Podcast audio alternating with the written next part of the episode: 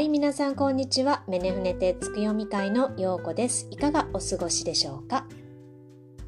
さて、この1週間はですね、あの天空上でも、えー、騒がしいぐらいに天体がエネルギーを地球に送ってきてますので、いろんなことが起こっていると思うんですけれども、私もとても、なんだろう、えっ、ー、と、興味深いことが起こっていましてね。あの普通バイオリズムってこう上に行ったり下に行ったりってこう期間を経てねあの波のようになっていきますけれどもあのやっぱりね新月部分日食のあのエネルギーはかなり強烈 に働いていて心を揺さぶられた人もいるんじゃないかなというふうに思うんですけれどもそれもいいことと悪いことっていうのかな？あのが同時に起こってるそのバイオリズムの上に行く部分と下に行く部分がその期間を経てではなくて一緒に起こってるみたいな。なんかあのうわーって喜んであーって言って落ちてうわーってみたいなのが 一日に何回も起こるみたいなね。そういう状況になっててる感じはするんですよ。で私はすごい面白いなっていうのがそれが、えーと、如実にあの数字に現れていましてこのね、えーと、ポッドキャストの方なんですけれどもえっと、私はアンカーというアプリを使ってやっていますけれどもそのアンカー内だけでどれだけの人が聞いたかとかねそういったことがわかるわけなんですよ。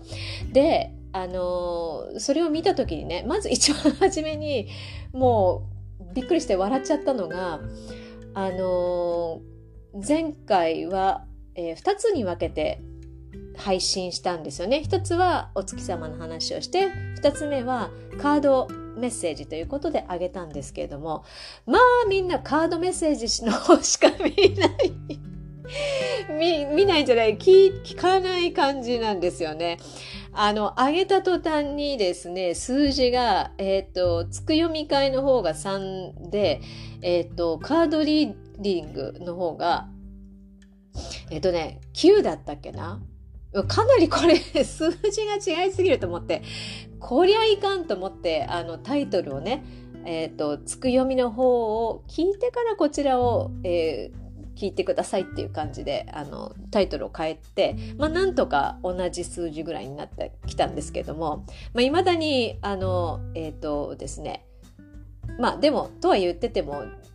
まあまあその初めよりは良くなってますけれども。えっ、ー、とね2つ2人ぐらい。つく読みの方を聞かずに、えー、メッセージの方だけを聞いてるっていう方もいらっしゃったんですけど。まあ、それがすごい面白いなと思っていて、あのやっぱり、こう、いろいろと迷ってる方とか、まあね、ちょっとね、情勢が不安定なので、不安になってる方も多いんだと思うんですけれども、やはり何かしらの形で、そういった直で受け止めるあのメッセージっていうのは求められてるのかなというふうにちょっと思いました。で、それでね、えっ、ー、と、昨日ちょっと、あの、えっ、ー、と、まあ、アナリ、まあ、分析の方見てみたらね、今度は、あの、えっと、4月29日ですよね、が、えっと、11プレイだったんですよ。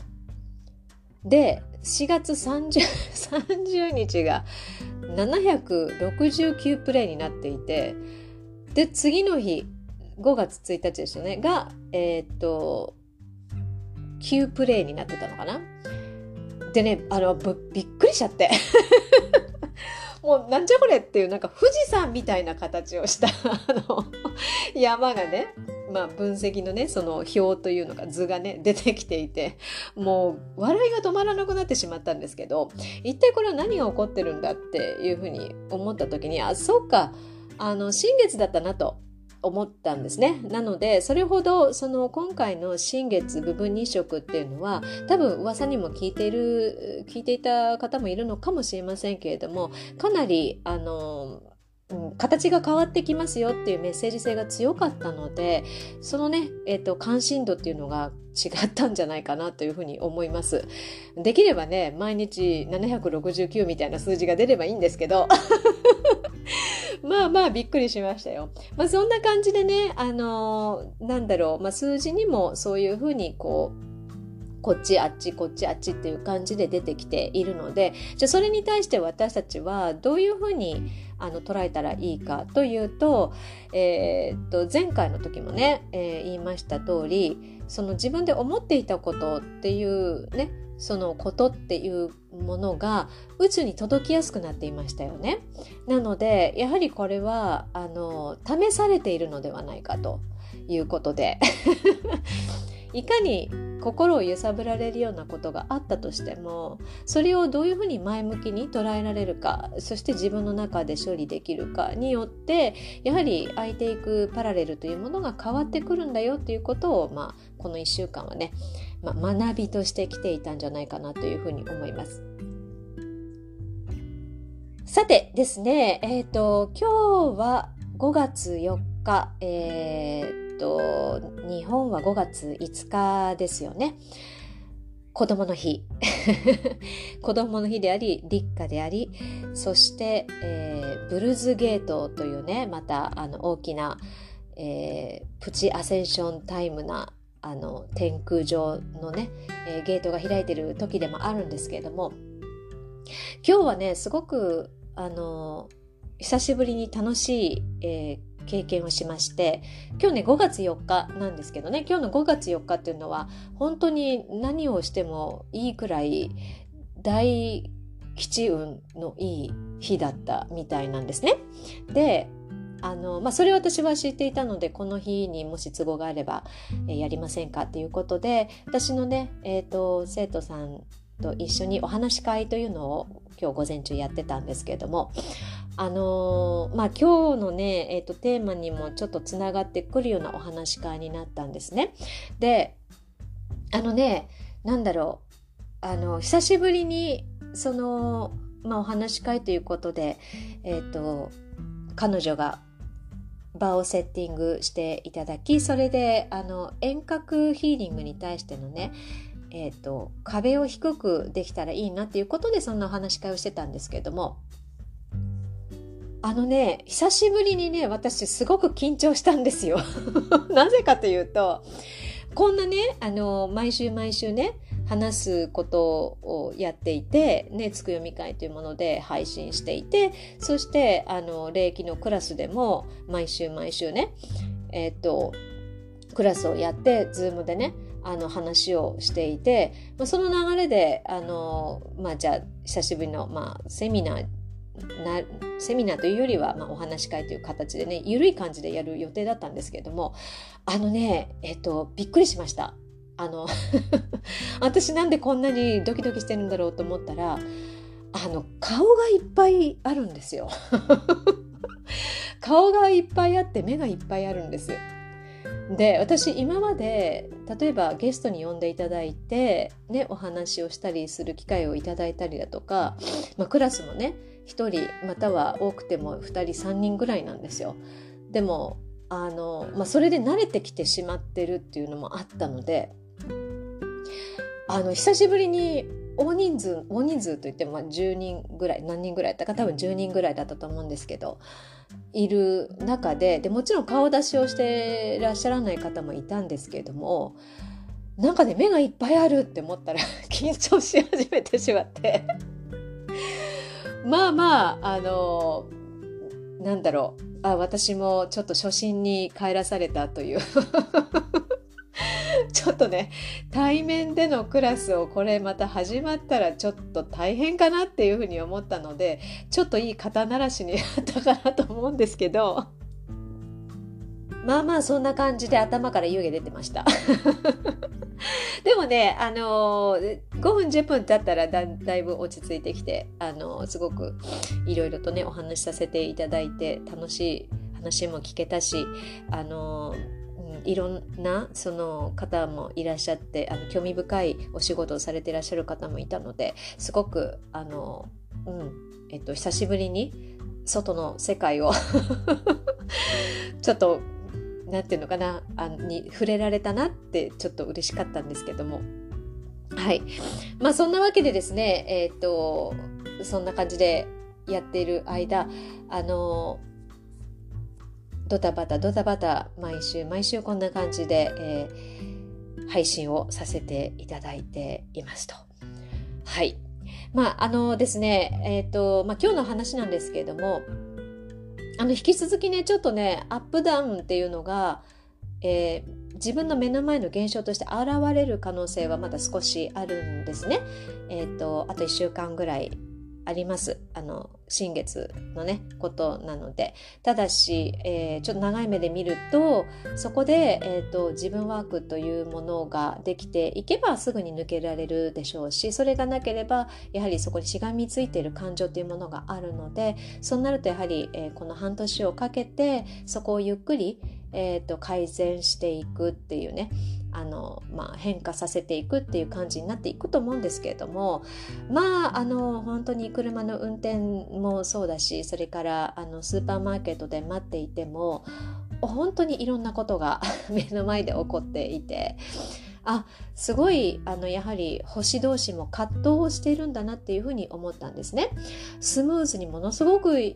ったなっって思っても次の瞬間あなんでこんなに時間かかってるんだろうみたいなねそういうことも起こったりしています。はい。そんな感じの天空図です。で、今日の、えー、5月5日、ブルーズゲートなんですけれども、あのー、まあ、ライオンズゲートとかね、えー、よりは、あの、だいぶちょっと、その、なんていうのかな、えーと、始まりという感じなのでスタート的なものなのでそんなにいきなりこういろんなことが変わるかなって言ったらあまりそのライオンズゲートに比べたら少ないかもしれないです。あの弱いかもしれないんですけどもまあまああのなんていうのかなそのスピリチュアル的に、えー、それを捉えた時にやはりこういった日っていうのをうん使わないとちょっともったいないっていう感じなんですね。で天空図を見てみると下の方に、えーと、惑星があのずらっと滞在していますので引き続きやはり自分のことにエネルギーを使っていきましょうよっていうねそういったメッセージ性の高いあのメッセージがそのブルーズゲートからも、えー、降り注いでいるというふうに思ってください。なのでえっ、ー、とですねあのー、この期間というのは、えー、非常にセルフイメージの概念っていうものが崩されるんだそうです。なので、えっ、とまあ、例えばですねあのえこんなすごい話いただいてしまっていいんですか？みたいなあのオファーをいただいたりだとかインスピレーションが降りてきたりっていうこともあればもちろんあのちょっとプライドを傷つけられるようなことがあったり事象があったりすることもあるかもしれないです。それはあの自分たちがそれぞれ持っている、えーとなんていうのかなシャドウの部分っていうにかに、えー、関連して出てきている事象なのでそれをねうまく受け入れてあの新しい自分のイメージを生んでいく変わらせていけるいくっていうような感じになっていくと思うんですね。で今回の天空図というのはそのなんちゃらゲートっていうそのゲートのね、えーと、星座が全てあの関わってきているこの、えー、お牛座に関わってきてるんですよ。あかなりあの集結してきてるのでかなり強いメッセージなんですね。あのそうですねえっ、ー、と大牛座が今回ですよね。次来るのが獅子座になります。そしてサソリ、そして水亀という感じなんですけど、この4つの天体というね、まあ、シンボルというものがここに集結しているということなんです。で、えー、っと、今回はやはり、えー、っとですね、そのサソリから、あの、大牛座の真反対にいるのがサソリなんですけれどもサソリからのエネルギーっていうのが流れ込みやすくなっているのでやはり葛藤は出てくるわけなんですよ。その動かしていきたいっていう人とまとめといておきたいっていうその人とのね間でその揺さぶりっていうものがあの起こるわけなんですね。要は、えーと、固まっていたいかそれともあの散らばって動きたいかみたいなね。または個性的でいたいかそれともやはり同じようにいたいかっていう感じでのあの引き合いみたいになったりだとかね。でそれを、えーと、例えば自分の中で言ったらえー、変わってきたと思ったけれどもやはりやっぱり古いところにいたいのか。それとも、えー、もうそのね、えーことを全て受け入れて前に進んでいきたいのかっていうそういった葛藤というものが生まれてきます。なので、えっ、ー、と多少ね、えー、ちょっとこう苦しくなる人もいるかもしれないんですけれどもでもそれはね自分らしい豊かさに気づくためのあのステップになっているんですね。で葛藤があってそこで、えー、新しいものが生まれていくというか葛藤がなければ新しいものは生まれていかないというふうにね言われています。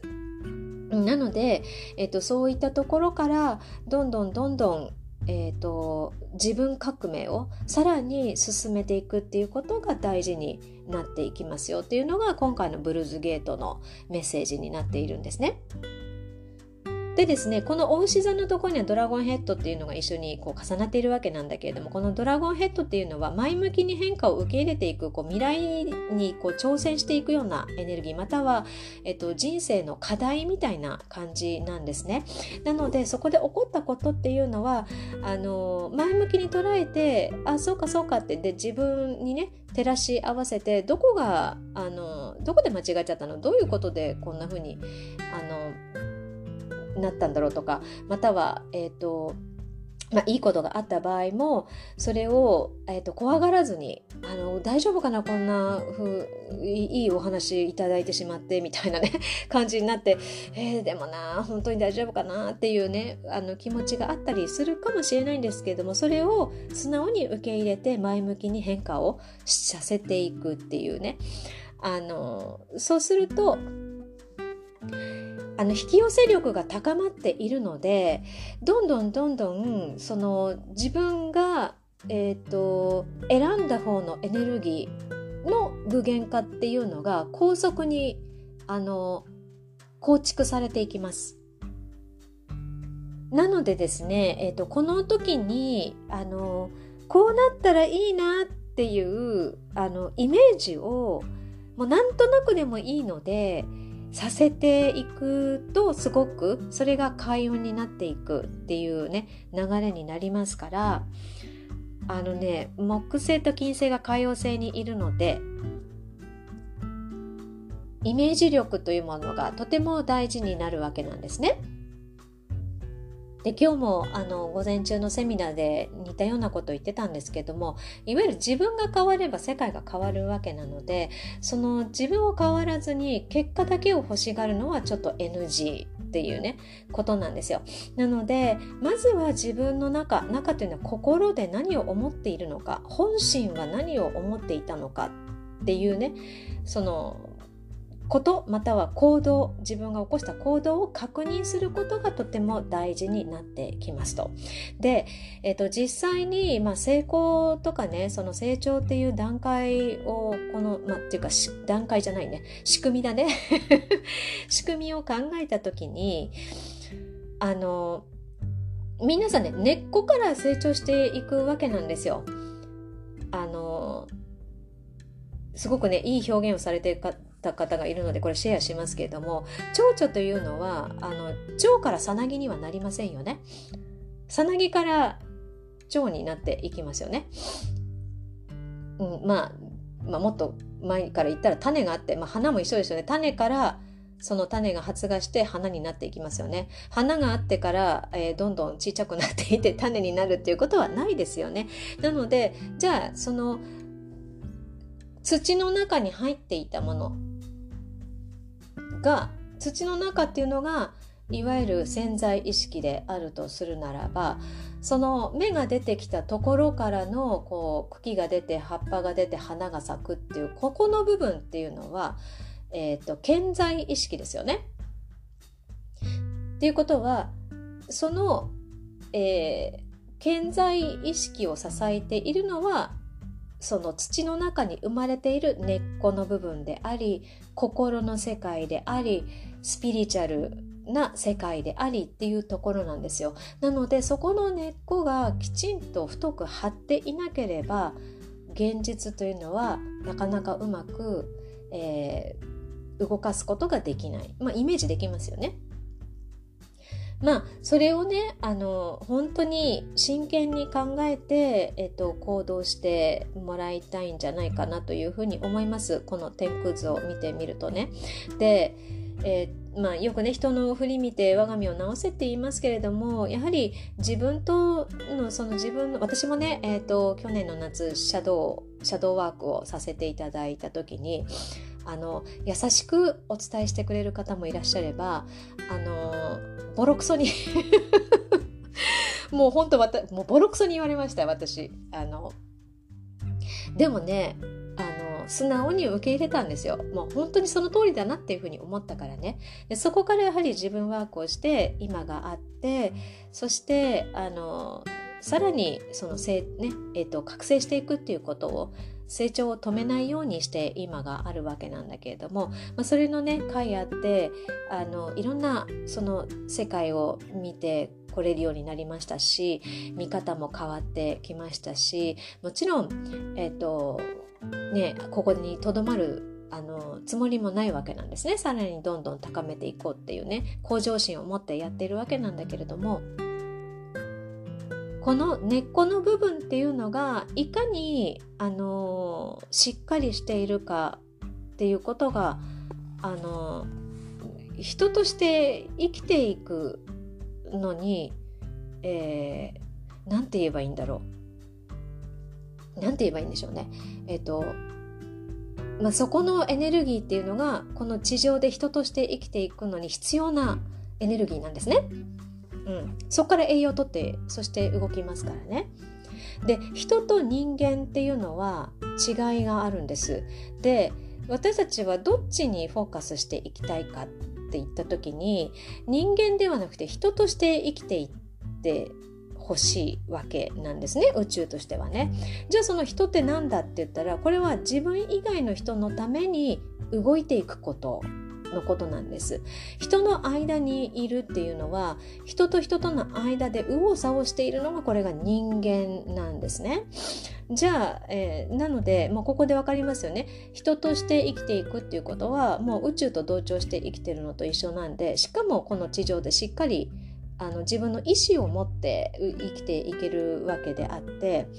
まだまだあの例えばその事件が起こったり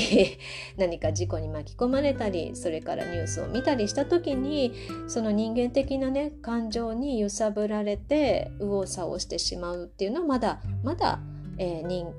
間であるっていうまあっていうところにねとどまってしまってるんですよっていうことをあの知ってほしいなというふうに思います。で、えーと、自分以外の人のために動くというのはこれは、えーとまあ、古事記の言霊でもね、えー、と書いてあるんですけれどもいわゆる自分の能力をどのように社会貢献していけるかっていうことがあのみそぎというねことなんですよ。あの払い清めて塩でね 塩水に使ってとかそれがみそぎなのではなく、まあ、もちろんそれもね、えーとうん、肉体的要は物質的にはみそぎになります。払い清めることになるんですけれども本来のみそぎというのは自分の能力をいかに人のため世のためね社会貢献さ、えーと、できるように使っていくかっていうことがみそぎになるので。でもその前にはえっ、ー、と自分は何者であるかっていうことを明確にしておかないと何をどうやって人のために動くのかわからないわけじゃないですか。でねそのわからない状態で、えー、動いてしまうと点でまた外れなことになってしまうわけであって なのでえっ、ー、とこのねブルーズゲートでもとにかく、えー、自分の心と対話してそしてえーと、もしシャドウというものを見つけることができたらそれを受け入れていってあげるということそれから、えー、周りや人ではなくて、えーと、そういったね起こった事象というのは自分の、えー、シャドウがその人またはその事象を通して、えー、見せて自分の自分のシャドウを見せてくれてるわけなので結局ねあの自分自身の問題なんですよ。あのちょっと前の月読みの時にも言いましたけれども人は人自分は自分という感じでまずは自分のことにエネルギーを使っていってあげてください。あのまあ仕方ないんですけどねそういう世の中だったからね 世の中でしたしそれから、えーと、アイデンティティがない状態で生きてきた世の中なのであのまあねそのアイデンティティ日本人というアイデンティティというものは非常に重要になります。これはあの素粒子霊気学でもあの口を酸っぱくしてお伝えしていることなのでかなり情報量が多くなる クラスになってるんですけどでもあのなんだろうそういったそのアイデンティティというものをやはり、えーと、知っておくっていうのはその人として生きていく、ね、意思を持つにはすごく重要なんだなっていうことをその古事記からも分かるわけなんですね。まあ、とはいうもののですねあのまあそうですねえっ、ー、と人なのでやはりその気分がね上がったり下がったりして自分でもいろいろやったけどなかなか難しいっていう場合にはそれは助けを求めてください。あの人にね助けを求めてあのちょっとワークやっていただけませんか？ヒーリングやってくれませんか？っていう感じであのお願いしてもいいと思います。はい。えーと、見えるところでは一生懸命ベストを尽くした。それでもなかなか難しかったら目に見えないエネルギーからの働きかけっていうのもトライしてみてください。あのなんだろう騙されたと思って 騙されたと思って一回やってみてあのなんだろう経験してみないとわからないからこういうことはね。なのでまあそれをねちょっとまあ補足でお伝えしておこうかなというふうに思います。まあ、人として生きていくねそのっていうのはその人としての力を最大限に発揮できるようにそうですねあの落ちずに目覚め続けること。このね落ちずに目覚め続けることっていうのは私のクォンタムの先生がおっしゃっていた言葉なんですよね。すごく心に響いて今でも、うん、なんだろう。えっ、ー、とちょっとグッときたあのお言葉だったんですけれども確かにその通りだなっていう要は成長を止めてはいけないっていうことなんですね。はい。2人の私は2人の霊気の先生がいましたがこの2人の先生はお二人とも同じようなことをおっしゃっていました。で私もそうだと思います。なのでえっ、ー、と何でしょう。特にねヒーリングとかその見えない世界に、えーと知識がたけている方私も含めてなんですけどそういったその能力とかそれから、えーと、知識というものが増えれば増えるほど、えーと、自分と向き合わなければならない時間も多くなりそして、えーと、やはりこう実れば何でしたっけえっ、ー、と実るほどね神戸を垂れる稲穂かなっていう言葉がありますけれども実っって実って実ってる人ほど頭を下げてありがとうございますっていうふうに頭を下げる人が多いんですよね。これはあのまあ私もダンスの世界でちょっと経験してることなんですけどマスターをしている人ほどあの落ち着いて物事を捉えていますし、えーと「君こうした方がいいよ」みたいな感じで余計なことを言わない。言わない。要は教えたがらないんですね。それこそマスターできていないであのある程度上手に踊れるようになった人ほど教えたがるという。まあこれはアルゼンチン単語界のあるあるなんですけど。あるあるなんですけどね。そうなんです。でもこれってあの私たち自身もそうじゃないかなっていうふうに思います。もしそのねあの自分の気持ちをこうエクスプレッションしたい要は外に出したいアウトプットしたいっていうのであれば、まあ、別の形もありますよね例えばブログを書くとか日記を書くとかまあ、あのそういったものを使ってちょっと中にあるものをあの外に配信していくっていうこともすごくあの助けになると思います。うん、あのだってもしかしたらその気持ちをで助かる人もいるかもしれないわけじゃないですか。ね、そういったその経験談とか自分の思うことっていうのを見てああそうだなって勇気づけられる人も多いわけじゃないですか。これってみそぎになりますよね。自分の経験や知識というものを表に出してそれであのね一人でも聞いてくれる方がいるんであればそこからまたあのつながっていく、まあ、広がっていくそのエネルギーでもありますしそれを待ってる人たちがいるかもしれないのであの